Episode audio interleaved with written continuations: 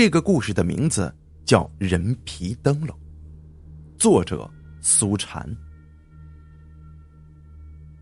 夜悠悠，冷风在黑暗中前行。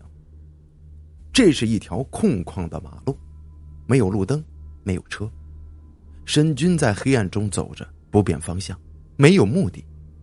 他觉得很害怕，似乎有什么东西踩着自己的脚印，紧紧的跟着自己。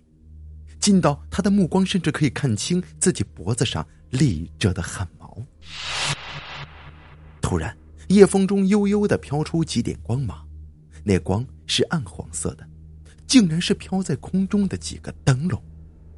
这灯笼凭空而来，越来越多，一个个灯笼，那灯笼里的火像悠悠的光芒，发出还有一种悠悠的声音，在沈军的耳旁响起来。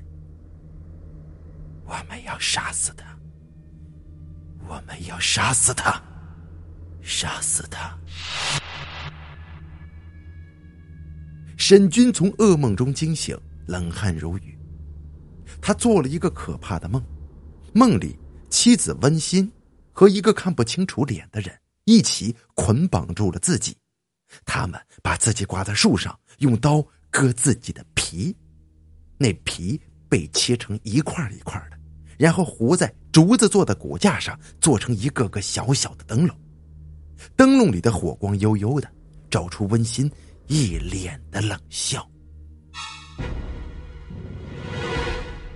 啊！我，我这是怎么了？申军大叫，惊醒了熟睡中的温馨。他甚怪道：“你吓我一跳啊！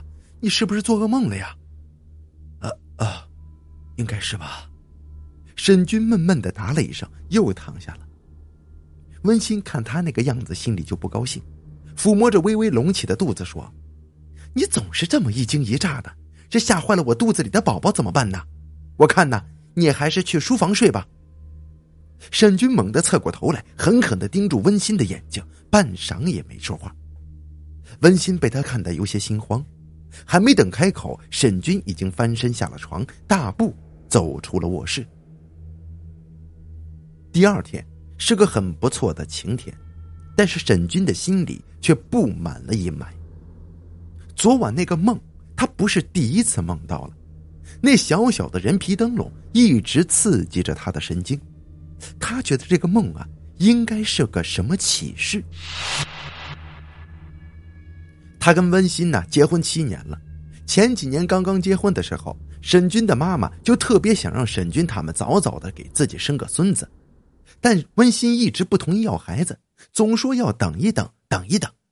没想到这一等就是五年，老人呢突然出车祸去世了。因为妈妈的死，沈军对于生孩子的事情产生了抵触情绪。前几个月，温馨突然怀孕了，沈军提出不同意要这个孩子，而偏偏温馨一反常态，一定要生下这个孩子。沈军的心里呀，一直有个疙瘩。以前温馨也怀过孕，但一直坚决都不要。这一次他一定要。难道这个孩子跟以往的有什么不同吗？沈军烦乱的想着。这个时候，秘书送来一个快递包裹，包裹上只写着“沈军收”三个字这是怎么回事？沈军不悦的问：“哦。”，不知道啊。刚刚有人按了公司的门铃，这打开门一看，却没人，只有这个包裹放在地上的。秘书一脸茫然的说：“这怎么越烦越有事儿呢？”走吧。沈军挥了挥手，让秘书退了出去，没好气的撕开包裹，看到里面的东西的时候，他一下子就愣住了。包裹里赫然是一个小小的灯笼。暗黄色的灯笼包裹着的显然是皮质的，啊，这人皮灯笼吗？沈军一下子想到了“人皮灯笼”这个词儿。沈军的心被那个来路不明的灯笼弄得更加的烦乱，他甚至觉得自己的皮肉隐隐作痛，似乎那个灯笼的包裹就是自己的皮一样。这个时候，桌上的电话猛然响了，沈军吓了一跳，缓了缓，深呼一口气，接起电话。你好，沈军吗？电话里是一个陌生而又阴沉的声音。我是，你是？还记得樱花村那棵老槐树吗？那个人阴沉的问道。啊，你你是谁呀？沈军一下子警觉起来。我想见见你。对方顿了一下，又补充说道。见见你们，我们跟你已经没有关系了。希望你不要来打扰我们的生活。沈军在尽量压低声音里表达出他的愤怒。我并不是想要打扰你们，只是我得了绝症了，我想在死之前看看他。沈军一下子愣住了，好半天他才问道。你，你是不是在骗我？没有，我得了喉癌，已经到了晚期了。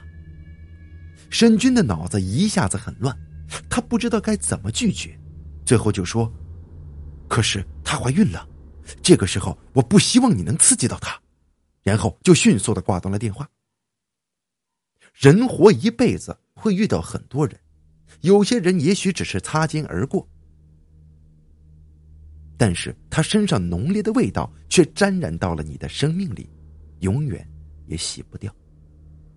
打电话来的就是沈军生命里的这样一个人。那个时候，沈军和温馨都还是大学生。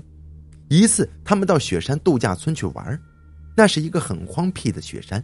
他们年轻啊，充满了冒险精神，带了些基本的装备就进山了。结果几乎是必然的，他们出事儿了。先是迷了路，然后又遭遇到了雪崩。他们在绝望中挣扎了一夜。天亮的时候，救援飞机找到了沈军，但是温馨却失踪了。所有人都认为温馨一定是死了。沈军收拾起自己的悲伤，在心里给温馨立了一块墓碑。但是两个月后，温馨打来了电话，他告诉沈军。自己在一个叫做英华村的地方，要沈军去接他。沈军一听，立刻就赶去了。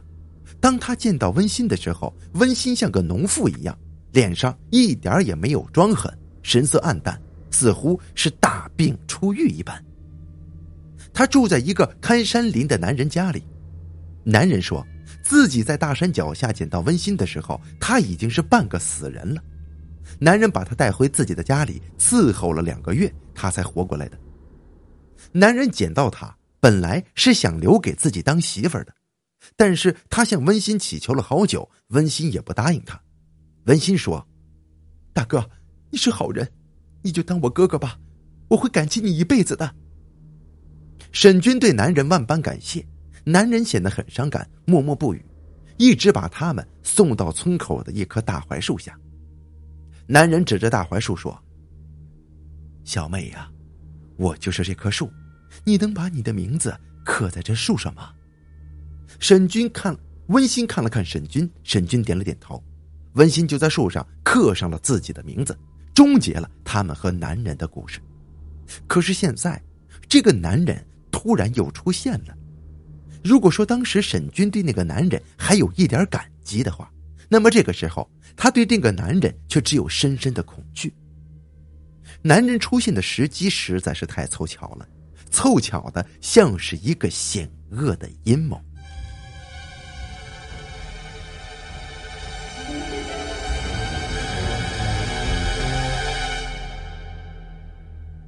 沈军没有和温馨说的那，沈军呢，他没有告诉温馨那个男人出现的事情，他决定不让男人。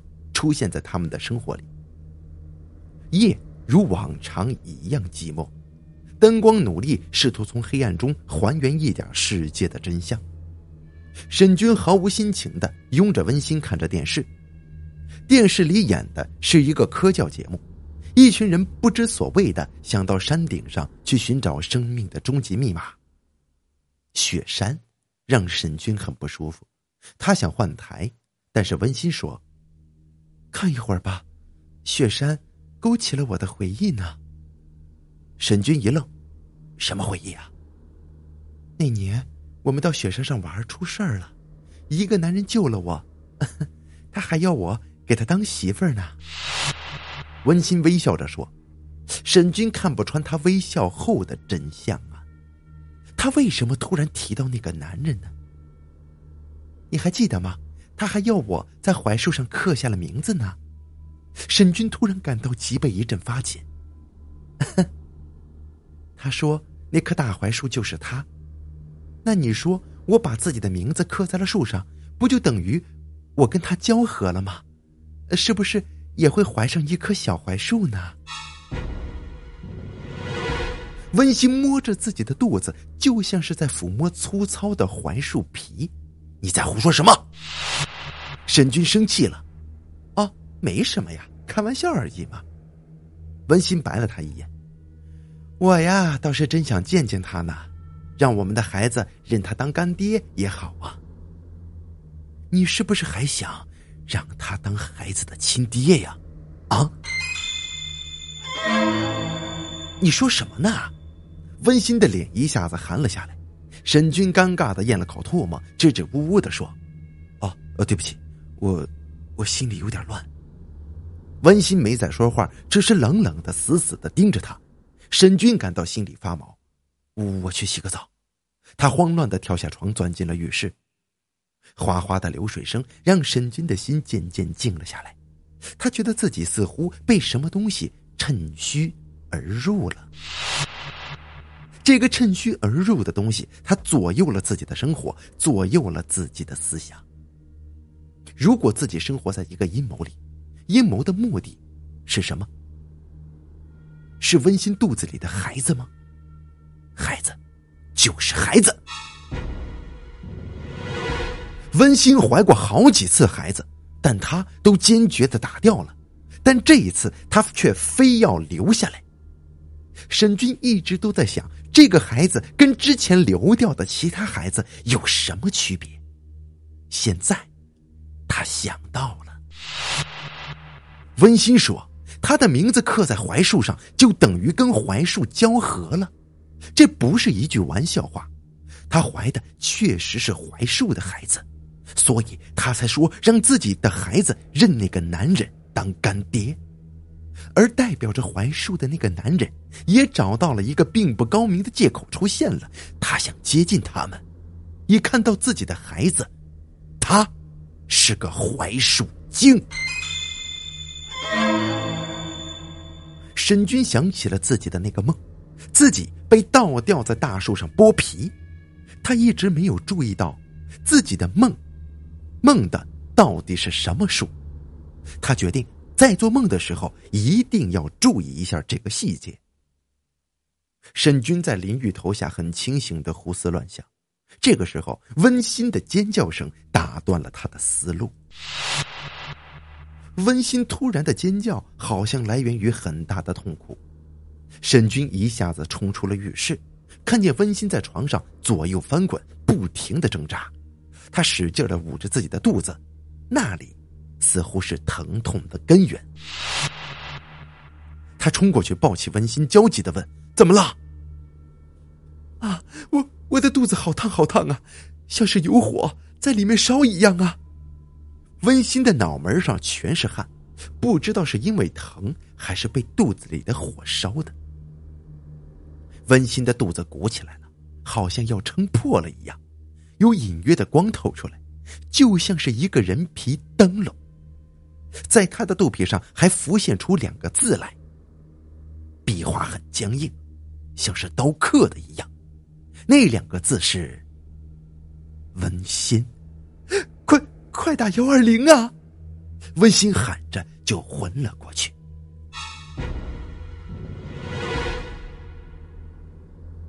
医生说，温馨没有任何不正常的地方，他们用产前焦虑来解释温馨的问题，但是这解释根本就解释不了沈军看到的情况。安顿好沈心睡着，安顿好温馨睡着，沈军坐在医院走廊里的长椅上，想着心事旁边的一个病房里，呼啦啦冲出一群人来，奔着推着一个孕妇直奔电梯。沈军听到他们说着要进产房了，沈军鬼使神差的跟了过去。产房在五楼，还有很多待产孕妇和新生儿的病房。那个孕妇被推进了产房，她的家属都进了待产室。沈军呆呆的愣住了，这空荡荡的走廊里一下子就只剩下了他一个人。他这才意识到，自己跟过来，有些不知所谓呀。他转身要走，这个时候，一个婴儿的笑声传进了他的耳朵。婴儿的笑声很清脆，很响亮，不知道从哪个病房里传出来。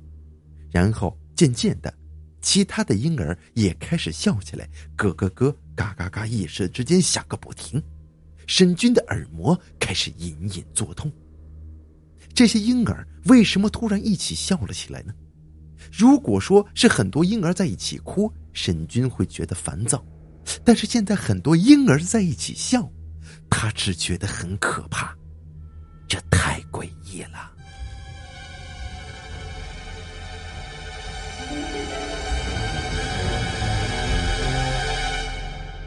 笑声从四面八方包围了他。刺激的他身上迅速起了一层鸡皮疙瘩，一股强烈的福尔马林味道在笑声中弥漫开来。申军的眼前出现了一个恐怖、变态的画面，他看到了一排排巨大的玻璃药瓶出现在病房门口，一个个光着屁股的婴儿从病房中爬出来，一努一努的像虫子一样爬进了玻璃瓶中。那些婴儿在福尔马林中将目光聚集到沈军的身上，他们依然在笑着，笑声淹没在药液里，那诡异的响声更加的厉害了。突然，那个几乎被遗忘了的产房里，像是那个孕妇生产了，猛然间传出一声更尖利、更响亮的笑声，一下子把所有的婴儿笑声都给淹没了。沈军觉得自己肩膀上狠狠的一疼，惊叫一声，猛地醒过来。他惊魂未定的揉揉眼睛，看见了一个穿着病号服的男人坐在自己的左边。那个男人憨憨的笑着，沈军立刻就认了出来，他就是大槐树啊！巧遇呀！大槐树竟然阴沉的笑了。大槐树的脖子上围着严严实实的纱布，简直就像是脖子断了，被包裹上了石膏一样。喉癌呀，晚期了。他笑着说：“沈军完全不知道自己如何应对这巧遇。”大槐树似乎看不出沈军的惊慌失措，只顾自己说着话：“你到这里来干什么呀？哦，对了。”记得你说她怀孕了，难道是要生了吗？太好了，我死之前，要是还能看到咱们的孩子，就太好了。让他给我当干儿子吧，好不好啊？他的语气咋咋呼呼的，但声音还是很阴沉。申军听得心惊肉跳，他捕捉到了一个关键词。大槐树说。咱们的孩子，这是不是透露了一个信息呢？也许他本来要说的是我们的孩子吧。哦，没有，我们只是来看看牙的。沈军慌乱的找了一个借口，他不能让大槐树见到温馨。看牙怎么跑到住院部来了呀？啊？大槐树不还不怀好意的说：“啊，这，这个，沈军一下子答不上来了。对了，幸好大槐树没有纠结这个问题，他似乎怕自己很快就要死了，忙不迭的又换了一个话题。那天我给你的礼物，你还喜欢吧？礼物？什么礼物？就是那个灯笼啊，那是我亲手糊的，用的是小猴子的皮，那东西有灵性呀，夜夜点着它，不会招惹到鬼魂邪祟的。大槐树居然朝我挤了挤眼睛，那东西恐怕本身就很邪恶吧。听到他的说法，沈军心底的寒气一下子涌到了喉咙，他就脱口而出说了这么一句话：“切，怎么会呢？你想多了。”大槐树显得有些尴尬，沈军的脸色实在是很不好看呢。你是怎么知道我公司的地址和电话的？沈军调整了一下心绪说：“我想给你一个惊喜，所以。”就想办法找你了，大槐树说。沈军知道自己什么也问不出来，他假装掏出手机看了看。哎呀，我时间到了，呃，我先走了啊。他的话还没说完，手机突然响了起来，他吓了一跳，竟然是温馨打过来的。沈军咕噜一声咽了口唾沫，他就坐在温馨的病房门外。他似乎听见了温馨的手机在那边自己的彩铃声，这让他有种深入敌营就要被发现死了的紧张。喂，是不是你媳妇儿啊？哦不不不，不是，是公司的电话啊！沈军匆匆的走向了安全出口，他几乎是跑的，因为他害怕温馨听到自己的电话铃声而喊自己，然后突然出现。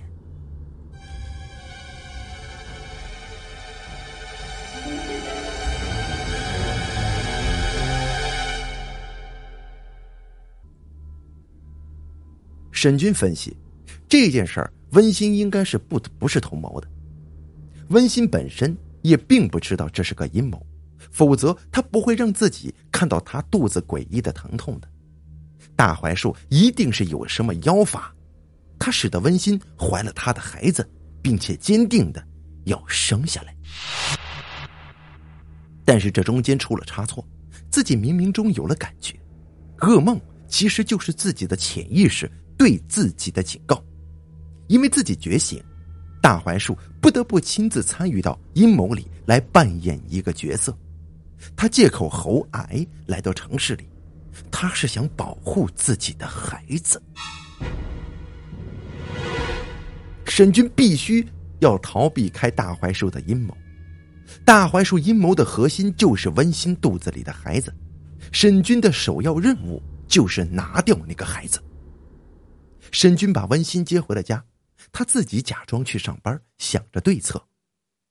他找了一个小药店，买了一些打胎药，然后又到超市买了很多的营养品。他把打胎药掰开，揉碎了，掺到营养品里，给温馨吃。他必须速战速决。大槐树已经杀到城市里来了，他留给自己的时间已经不多了。温馨很反感突然大量的吃营养品，但沈军很坚持，理由充分，不容辩驳。于是，温馨就吃了。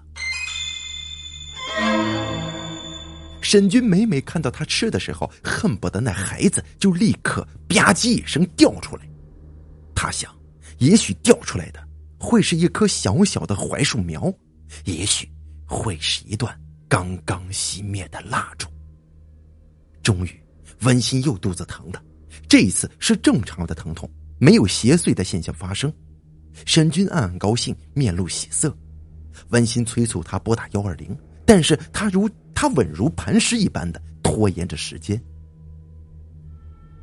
这很正常的呀，哪个孕妇不会肚子疼呢？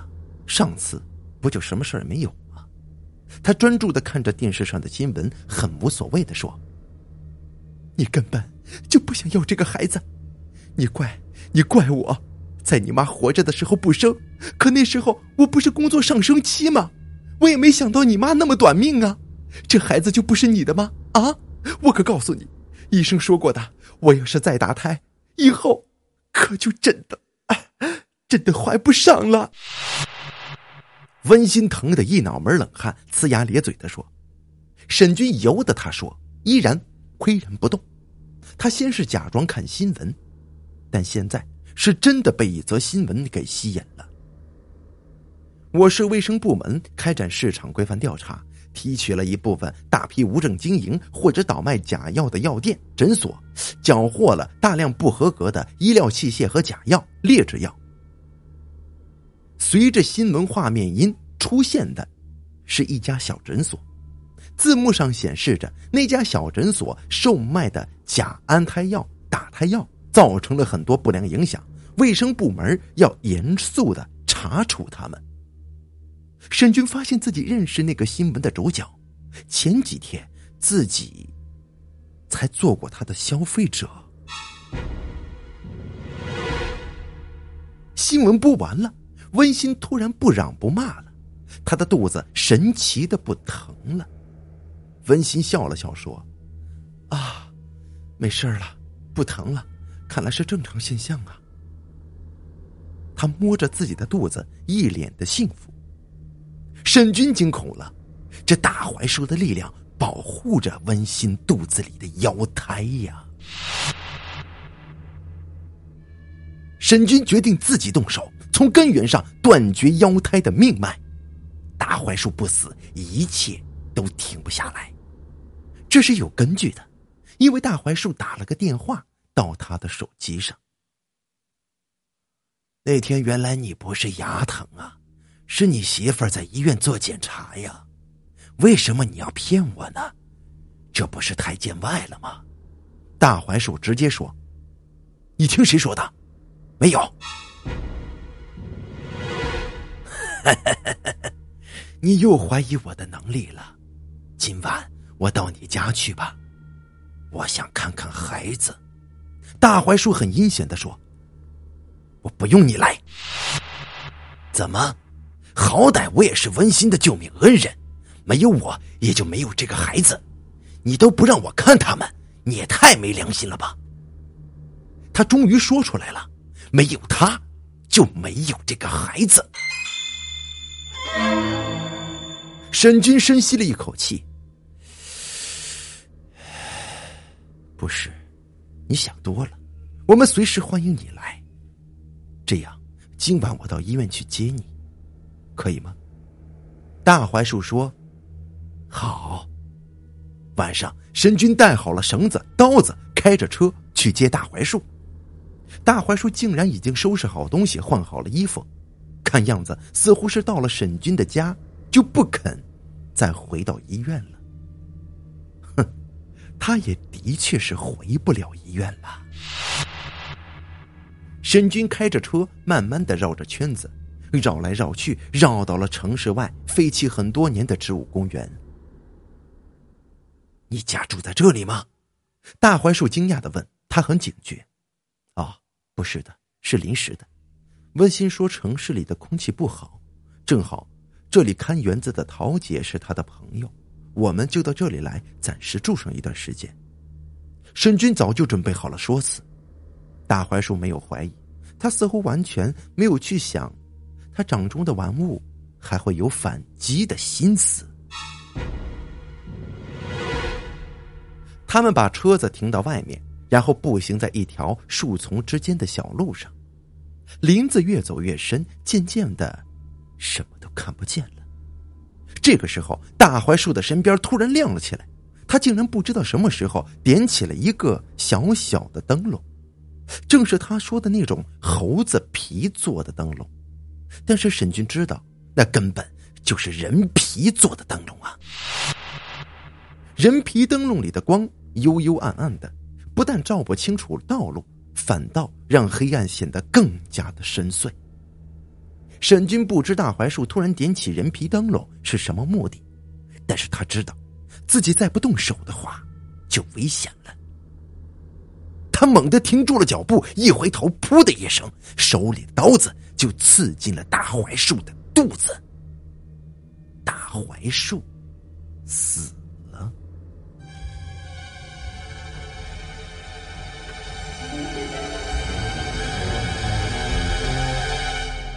沈军的心里充满了摆脱阴谋后的轻松快感，他要剥开大槐树的皮，看一看里面是不是干枯的树干。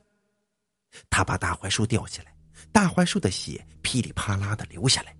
沈军一刀一刀的割，最后他满腹狐疑的停了手。大槐树的树皮里是肉。大槐树已经完全修炼成了人的身体吗？哎呀，幸好自己已经弄死了他呀！沈军很佩服自己的果敢。现在要做的就是拿掉那个妖胎了。沈军决定不再依赖不可靠的药物，他直接把温馨绑在床上，打算取出那个孩子。为了避免温馨受到惊吓，他蒙住了温馨的眼睛。为了不让温馨大喊大叫影响自己的发挥，他封住了温馨的嘴巴。只要取出妖胎，温馨就知道自己为什么要这么干了，他是不会怪自己的。沈军很好奇，那个妖胎会是什么样的呢？大槐树法力高，剥开皮还有肉身的掩护，这小槐树小蜡烛，总不会也修炼成人形了吧？呵呵呵他又意外了，小槐树也是人形的。他剖开温馨的肚子，血。冒着泡鼓出来，再撕开子宫，他就看见一个红粉色的小肉胎蜷缩着，这半透明的身体里还看得到内脏跟骨骼。啊，太可怕了！沈军如此想到。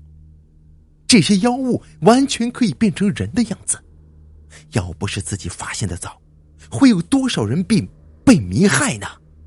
他赶紧拿出那个妖胎，扔进了绞肉机。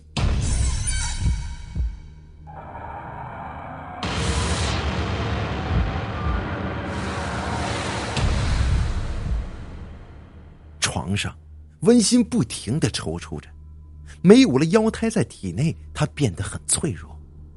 这个场面是不可以被人看到的，要是有人知道了自己做了什么，他们一定不会理解自己真正的意图的。沈军打了幺二零，然后逃走了。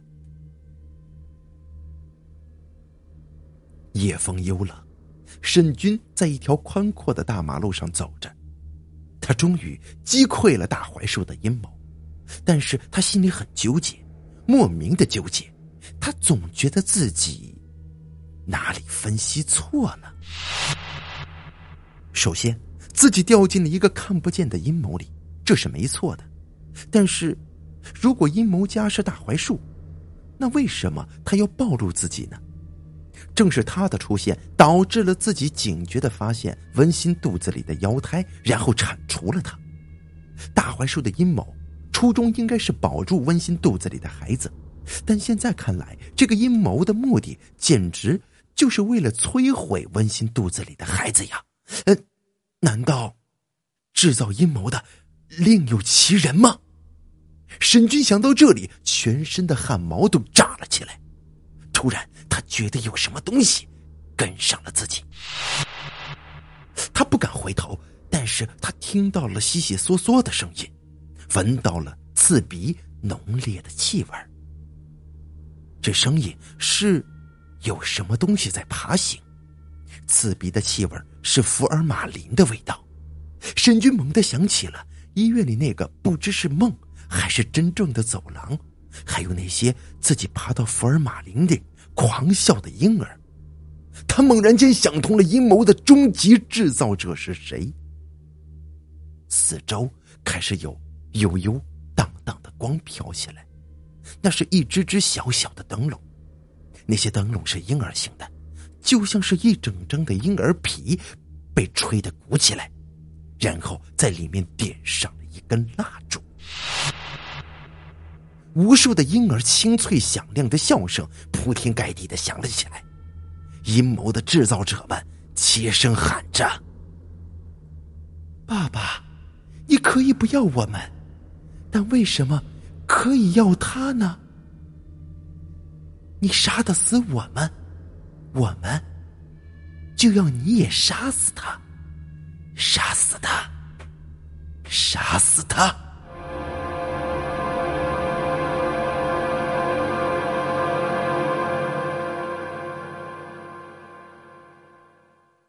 好了，这就是我要为大家讲述的人皮灯笼的故事。